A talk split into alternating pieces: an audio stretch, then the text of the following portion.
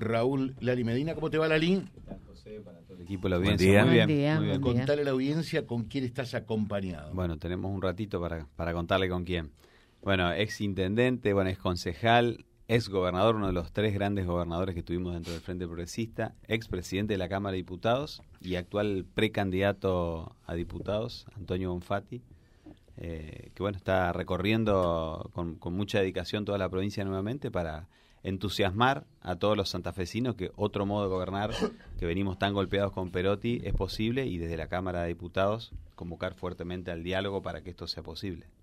Antonio Bonfatti, Antonio, ¿cómo le va? Bienvenido, buen día. Bueno, muy bien, buenos días. Un gusto estar acá, José, y a toda la audiencia. Bueno.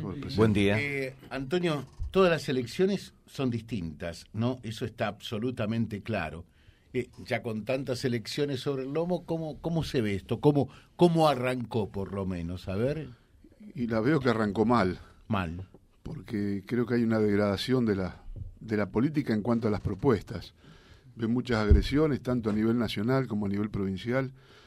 Eh, yo recordaba con, con los amigos, cada vez que nos presentábamos a elecciones, el caso de Hermes Wiener, el mío, de Miguel Lifchit, lo hacíamos con, con una especie de libro en donde le decíamos a la gente lo que íbamos a hacer. Y recordarán ustedes tantas veces que venimos a Reconquista a hacer las asambleas ciudadanas, a rendir cuentas. ¿eh? Hicimos 96 asambleas en Santa Fe. Participaron más de 45 mil personas y le decíamos, bueno, estos son los, los avances, escuchar a la gente, que el Estado en su totalidad estuviera presente, me refiero gobernador, ministro, secretario, los maestros, director de escuela, la policía, la gente de vialidad, con la gente. ¿Y hoy qué vemos? Un gobernador que no da la cara, ausente los ministros. Le preguntaba recién a, a Lali, eh, la ministra de Salud, pasamos la pandemia y la, y la epidemia del dengue, vino una sola vez al hospital de Reconquista. Y recorro la provincia y me dicen absolutamente lo mismo en todos lados. En las escuelas sin directivas y abandonando todas aquellas cosas que hicieron a Santa Fe avanzar y mucho. Eh, teníamos por la Organización Mundial de la Salud la mejor salud pública de América Latina, los índices más bajos de mortalidad infantil y materna. ¿Se llegó a eso? Se, se había llegado a eso. Mm. Habíamos eh, construido, bueno, en la zona lo, lo saben, 17 centros de atención primaria de salud, 3 en Reconquista.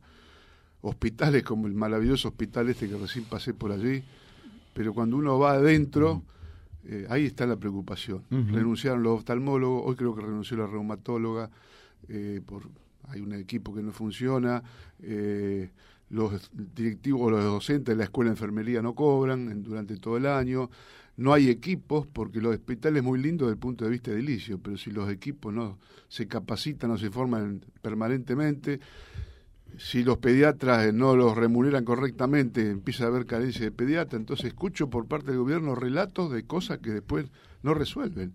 Y hablo con los docentes, me dicen lo mismo. No hay directivas claras, eh, una hora más de clase, no hay quien dicte las clases. Digo, esta es la realidad que vivimos. Abandonó el, el vuelvo a estudiar.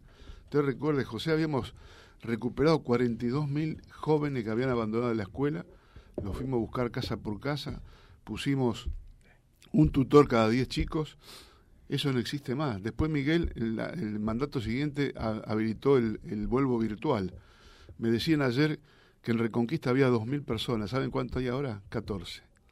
Esta es la realidad. Entonces eso me, me pone muy triste de ver el abandono de todas estas cosas. Esto es lo que en alguna medida me decidió a, a volver a incursionar en una candidatura porque creo que uno puede aportar mucho desde la experiencia de haber sido gobernador, legislador ocho años. Eh, en lo primero que creo que merece la provincia de Santa Fe, recuperar el diálogo y el acuerdo. ¿m? Basta de confrontaciones estériles que no nos llevan a nada. Y abordar los temas candentes como política de Estado y firmarlos entre todos, que esto me parece lo que también hace falta. Eh, bueno, de- desde ese punto de vista, ¿usted entiende que dos puntos débiles o flacos de este gobierno es salud y educación? No, y ni hablar en las grandes ciudades el tema de Seguridad. inseguridad. Hemos crecido. Acá también, ¿eh? Sí, Acá pero también. bueno, pero en las grandes ciudades hay, hay cosas Sí. tremendas. Este, Sí, ya se paga con la vida crecimiento- El directamente. crecimiento del crimen, la, la escuela cerrada por amenazas, eh, matan a chicos. eh, Esto es una cosa inaudita de sostener. Digo, esto es una realidad tremendamente triste. Pero porque tampoco hay planes y proyectos. Se asume y se juntan para ganar una elección, pero después este, los ministerios se reparten por cuotas. ¿Eh? ¿Y, y, y quién gestiona? ¿Quién es el que lleva adelante una propuesta? Cambiamos cuatro ministros de seguridad ya. Sí. 11 jefes de policía en el departamento de Rosario. ¿Cuál es el plan? ¿Cuándo se articula con las fuerzas federales? ¿Cuándo convocamos a la justicia federal y provincial a trabajar en forma conjunta? ¿Cómo dotamos de elementos a la policía? ¿De capacitar a la policía? ¿De apoyar al policía bueno, que hay muchos, y castigar firmemente al policía malo? Digo, bueno, pero para eso hay que tener un plan. Eh, usted dijo, y mm, realmente en esto yo diría los socialistas son especialistas, ¿no? Eh, en el diálogo. Falta diálogo hoy día. No hay diálogo. No, no hay diálogo. Yo reitero, el gobernador no da la cara. Yo quisiera preguntar cuántas veces vino el gobernador a Reconquista. ¿Cuántas veces vino el Bonfatti Lichi?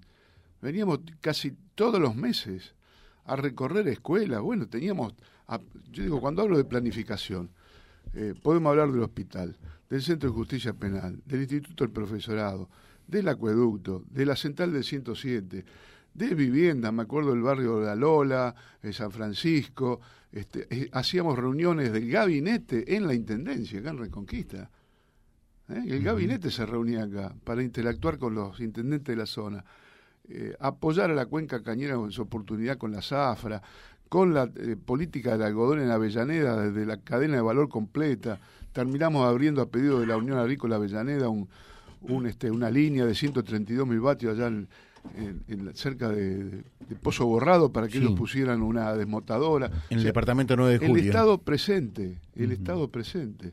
Eh, escuelas, jardín de infante que hemos construido a lo largo y ancho, de la provincia. Llegamos a hacer 245 escuelas secundarias nuevas, 124 centros de atención primaria de la salud, 6 hospitales de mediana complejidad, 5 de alta complejidad, como el de Reconquista. Faltaba terminar el de Rafaela, vayan a verlo todavía no está terminado. Y el de Rosario, peor, porque está abandonado y está vandalizado. Se robaron todas las aberturas, porque no se hizo nada. Entonces digo, ¿a dónde está el Estado? ¿A dónde está al lado del productor? En este momento, con la sequía que hemos pasado tremenda, en lugar de quedar bien con, el presidente y la vicepresidenta, hay que ir a reclamar a la nación bajar las retenciones, estar al lado de los chacareros, no de la, del alineamiento con el gobierno nacional. Digo, estas cosas hay que decirlas. Y por otro lado, bueno, decirle a la gente que tenemos que volver nuevamente a, soñar con proyectos, con propuestas concretas. Estamos hablando con Antonio Bonfatti, que fuera gobernador de la provincia, eh, que fuera también presidente de la Cámara de Diputados, es precandidato a diputado de la provincia eh, hoy día. Eh, dice, buen día José, siempre es grato escuchar a, a un amigo, a una gran persona como Antonio y también como Lali Medina, siempre dando una mano, interesado por la cultura y por la gente. Un gran abrazo para ellos. Eh, soy Nico Hernández, dice. Saludos para Nico. Y está escuchando el programa. Hay otro saludo para Bonfatti. dice, uno recuerda ese tiempo con cierta nostalgia, José. ¿Será que volverá? Ojalá que vuelva. Para eso estamos trabajando. Antonio Bonfatti está con nosotros en la mañana. Bueno, dice este mensajito José, eh, dígale a Bonfatti que el barrio San Francisco está irreconocible de lo lindo y en Barrio Nuevo también están trabajando hoy día. Gracias, buen programa. Bueno, muy amable, gracias a ustedes. Eh, otro tema que a mí me quedó grabado, porque entiendo que realmente hace la dignidad de la persona, eh, y es otro de los grandes déficits que existe, es el tema habitacional. ¿Mm? Eso está claro. Y de repente mm, los presupuestos siempre van a ser exiguos en esto o insuficientes, por lo menos para atender la gran demanda habitacional que hoy existe, ¿no? Eh, de manera tal que si pensamos en un terreno estamos hablando sin eh, grandes cosas entre 7 y 10 millones de pesos. Eh, y además la casa, o sea, se hace cuesta arriba casi imposible, ¿no? La gente no tiene otra alternativa que alquilar. A ver, recuérdelo y si todavía lo tiene en carpeta aquel proyecto de la última vez que se presentó como candidato a gobernador, que era... Mi tierra, mi casa. A ver, ¿cómo es eso? No, lo hicimos. Lo hicimos en nuestra gestión 2011-2015, llegamos a urbanizar 12.000 lotes. ¿Cómo era eso? La provincia o los municipios, o comprando tierra, o los municipios que poseen tierra, eh, habilitar las manzanas, el trazado, cordón cuneta, la vereda, el arbolito y el pilar de la luz. Le entregábamos a la gente 10 eh, planos para que eligieran, pero todos partían de un módulo de 8x4. En ese 8x4 se podía meter adentro con un tabique sanitario, el baño de un lado y la cocina del otro. Eh, se llegaron a hacer 12.000 lotes de 8 por 30. Yo fui a visitar el lunes de la semana pasada Rafaela. Fuimos a un, lo que era un campo, 20 hectáreas. Las 20 manzanas, perdón. Las 20 manzanas están construidas por la gente. Entonces, tocamos timbre, una señora, peluquera. Bueno, me ayudó mi papá, dice, pudimos este, esto, lo otro. Al lado, un joven taller mecánico puso. Eh, la puerta de madera comprada un compraventa, la ventana de aluminio que le había comprado a otro lado, puso una reja con unos hierros de seis soldados por él. Digo, la gente se levanta en la casa. Ahora, el Estado tiene que darle la tierra. Le pregunté, le pregunté cuánto estaba pagando por el lote. Eh, 870 pesos. Claro. Y le pregunté cuánto estaba pagando porque había sacado un Procrear, 12 mil pesos. Y hace seis meses estaba pagando 60 mil pesos de alquiler. Mire si, si hay para beneficiar a la gente. Yo presenté un proyecto de ley después siendo diputado que eh, tenía que ver con eh, terminar con la tierra ociosa y especulativa. No fue sancionado lamentablemente, no pudimos lograr la sanción por parte del Senado. Pero eso era otra de las ventajas enormes. La gente tiene que tener tierra porque cuando uno observa en las grandes ciudades las villas miserias, fíjese que empieza con una, unas cuantas chapas cartones, lata, lo que fuera, uno van sacando de cualquier lado y bajo una chapa se mete alguien pase después a un año, dos años, tres años, cuatro años, va a ver que hay una, una piecita mal hecha con este, eh, unos ladrillos huecos, o sea, pero todo desordenado.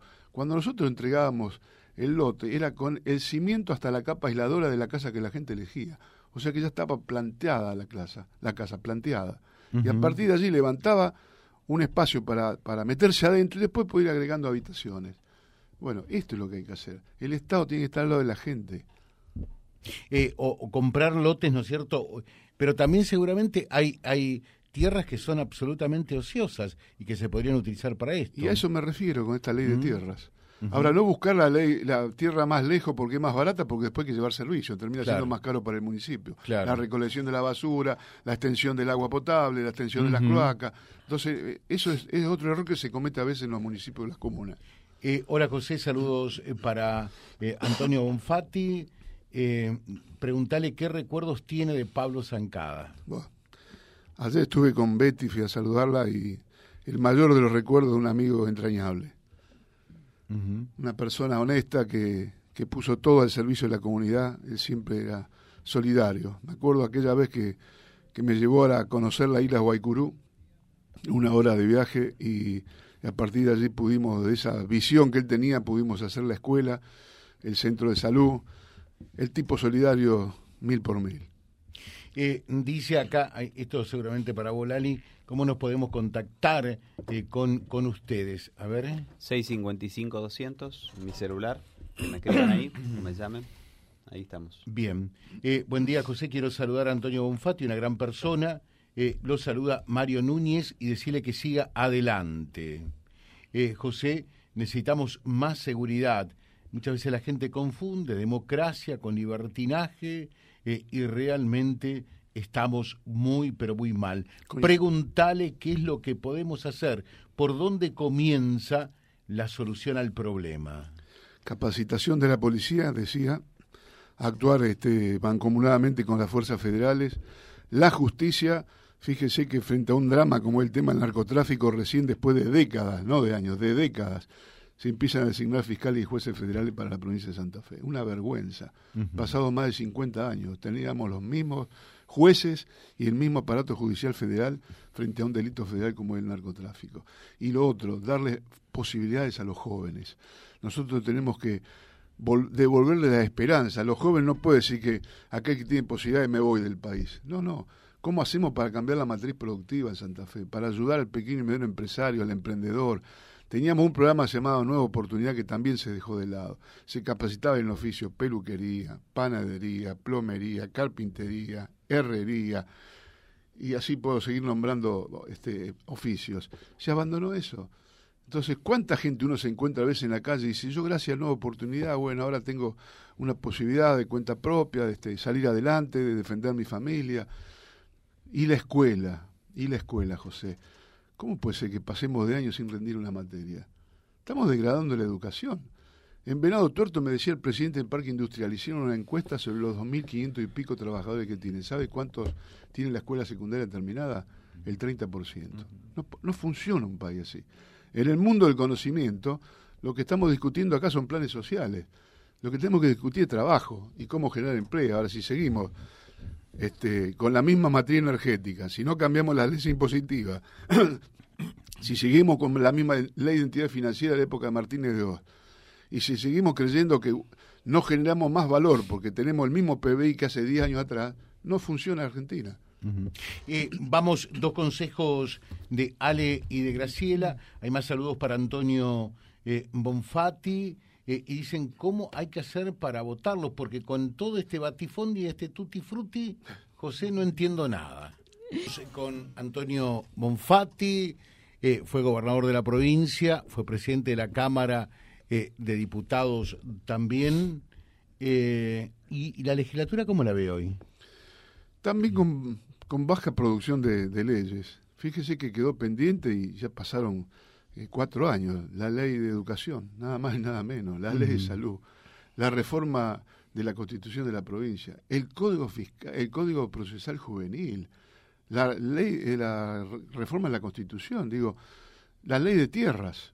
La ley, esta ley de tierra que, hablaba acerca de la necesidad de otorgarle posibilidad a la, a la gente joven o al que sea de poder tener su lote esto no, se sanciona nada.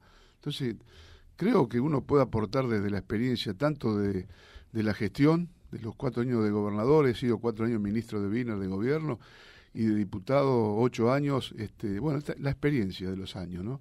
Y convocar, reitero por, por enésima vez, convocar al diálogo, convocar al diálogo porque con los enfrentamientos no vamos absolutamente a nada. Uno abre, usted enciende el televisor a la noche y más vale apáguelo porque no sabe que uno le está criticando, no, más que una cosa es el relato de la, de la realidad donde uno puede sí hacer una crítica, otro caso, otra cosa son los ataques personales, esto no, no va más, esta forma de hacer política, criticando al otro este, y mintiendo, es decir, esto es inadmisible. Pum, Lirita Carrió, por ejemplo. ni hablar, ni hablar, bueno, Lirita Carrió es un especialista era este, la, la, peor enemiga de Macri, después terminó con Macri, ahora le pega a Macri de vuelta, con, con el, su mismo partido, el intendente Rosario, Pablo Hapkin, no le pega a Pablo Hapkin, ahora le pega a Puyaro, ahora le salió a pegar a Lozada, bueno, a mí me, me usaba de Puchin. En, su caso no, no hubo problema, siempre le pegó. No, sí, sí, no, no, no. Ah, ¿lo elogió alguna no, vez? señor, cuando nosotros pusimos presos a los monos, ella me vino a visitar el Rosario. Me acuerdo, hasta fuimos a almorzar,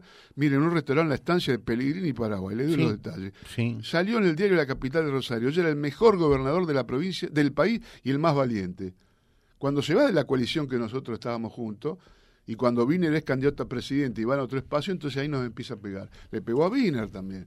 Digo, esta lidita, ella cuando no, no logra agua para su molino, empieza a desparramar la media. Bueno, digo, ahora, con esa forma tampoco Ahora, nada. ¿es cierto lo que se dijo en estos últimos días, que es extorsionadora, que hace todo eso para conseguir cargos, si no lo consigue, sale a desparramar mierda por todo lado? Si tiene la ocasión de, que, de que venga a Puyaro acá, pregúntele si no pretendió ir, en su lista, y como no había lugar en su lista, en lugar expectante, armó rancho a Panche, aparte entonces empezó a pegar a Puyaro. Esta es Lilita Carrió.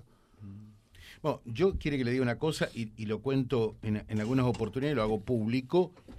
Eh, cuando la Alianza en 1999 se estaba de campaña, eh, bueno, Chacho Marcón usted lo conoce obviamente, ¿no? Eh, era intendente de Avellaneda, tenía un programa de televisión, los horarios no coincidían para que vaya en vivo, y estaba en un con un crucifijo grande, ¿no es cierto? ¿Lo sigue teniendo el crucifijo ese? No, ahora no. Ah, cambió ahora el crucifijo, bueno. Y, entonces eh, ella en su momento le pegaba men en la corrupción, que, que nos mata, la gente esto y aquello otro. Y terminaba eh, el set televisivo y se largaba una risotada porque es grosera, además es casi hasta mal educada, diciendo, ¿qué tal estuve chico? Porque para ella me da la impresión que la política en gran medida es un espectáculo. Y si me permiten el término, se cae de risa la gente. Y lo digo públicamente. ¿eh? Es un show, pero bueno. ¿Mm? Eh, bueno, acá la gente dice, ¿cómo diablo hacemos para votar a Antonio Bonfatti en tal caso? Bueno, ¿cómo está? Cuando usted encuentre esa, habla esa boleta grande, va a encontrar abajo y a la derecha mi cara y acuerdo progresista que es la lista. Este, si recuerdan dentro, mi cara, dentro de Unidos para Cambiar de- Santa dentro Fe. de Unidos para Cambiar Santa Fe, donde hay seis postulantes, eh, somos seis postulantes entre Unidos para Cambiar Santa Fe. O sea, hay seis listas de Unidos dipu- para Cambiar Santa Fe de diputados. Pero bueno, ahí está, la- si nos pretenden votar, ahí está la, la cara de Antonio Bonfatti. Antonio, le dejamos un saludo. Muchas gracias, muy amable. ¿eh? Gracias a usted como siempre. Saludo a toda la audiencia. Gracias. www.vialibre.ar, nuestra página en la web, en Face, Instagram y YouTube. Vía Libre Reconquista. Vía Libre. Más y mejor comunicados.